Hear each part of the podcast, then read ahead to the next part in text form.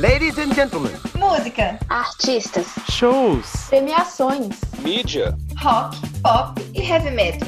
Será que a história de artistas como Beatles, Taylor Swift, André Matos e Lagoon tem algo em comum? little child, little child. Eu tenho vinte e poucos anos e não vou parar aqui. Essa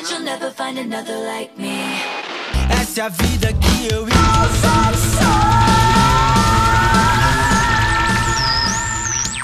É possível unir todos eles em uma única pauta? Países e culturas diferentes, fenômenos mundiais e nacionais.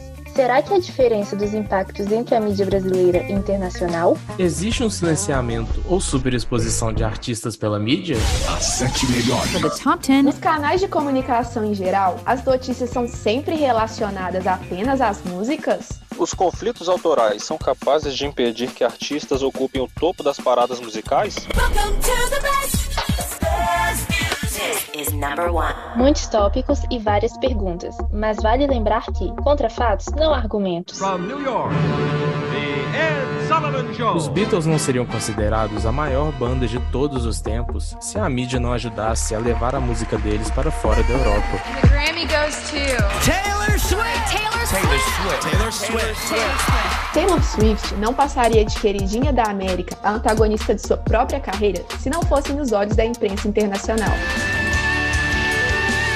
André Matos, uma estrela do heavy metal brasileiro, seria mais conhecido se a mídia não silenciasse um gênero musical. Deixa os garotos brincar, deixa os garotos brincar. Sei que cê curte me ver solta.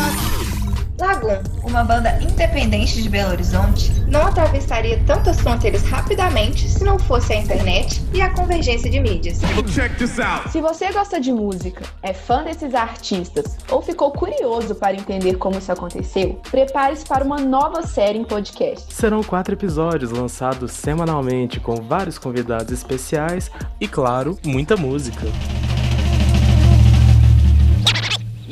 Aumente o volume do seu som e afivele os cintos. A viagem além dos acordes vai começar.